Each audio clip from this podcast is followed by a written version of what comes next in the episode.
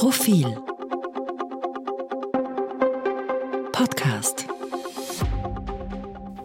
Sie hören den aktuellen Profil-Leitartikel, geschrieben und gelesen von Anna Thalhammer. Rote Selbstfindung. Die SPÖ-Parteispitze hat das Gefühl für die Basis und damit eine wichtige Entscheidungsgrundlage in strategischen Zukunftsfragen verloren.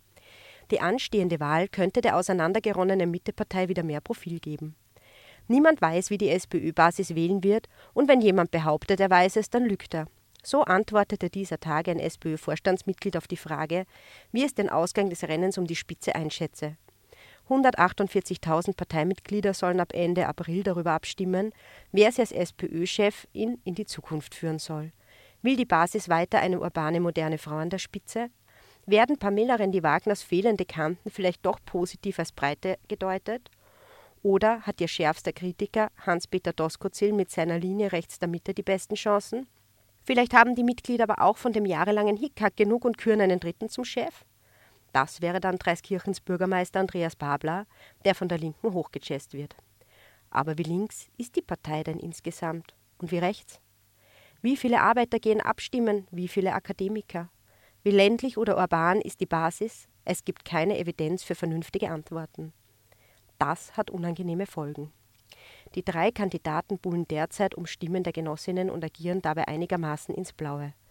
Wie soll man auch sein Profil schärfen, sich gut präsentieren oder ein nuanciertes Programm vorlegen, wenn man eigentlich nicht weiß, wen man adressiert?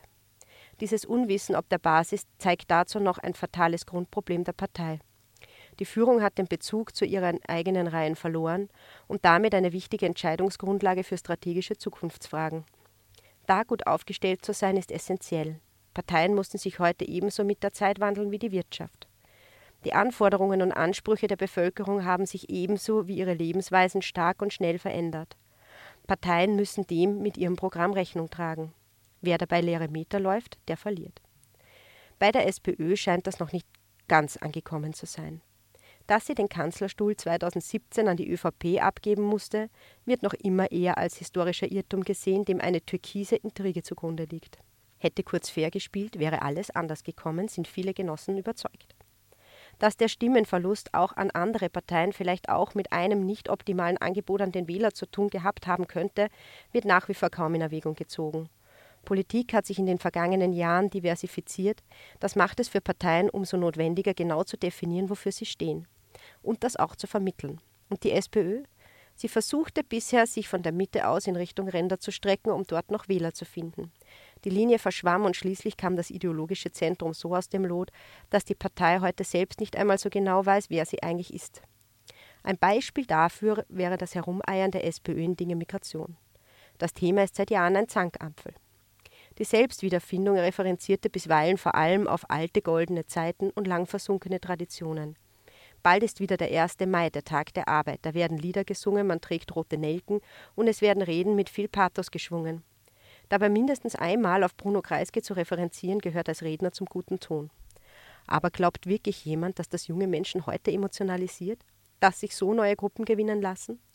Die Sozialdemokratie weiß in Wahrheit selbst, dass ihr das momentan nicht so gut gelingt.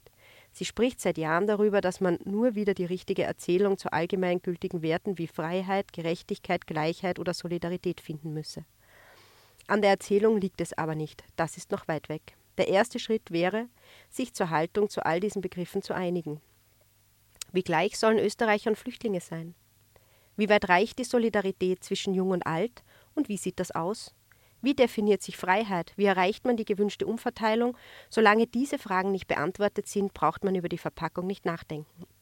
Die Art und Weise, wie die SPÖ-Spitzenkandidatensuche bisher abgeht, ist für die Demokratie wenig schmückend.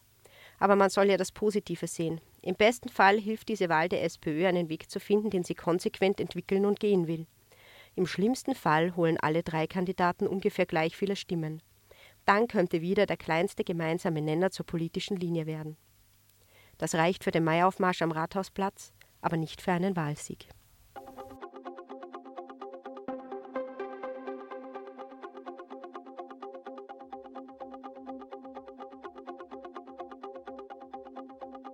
Mehr zum Thema auf Profil.at.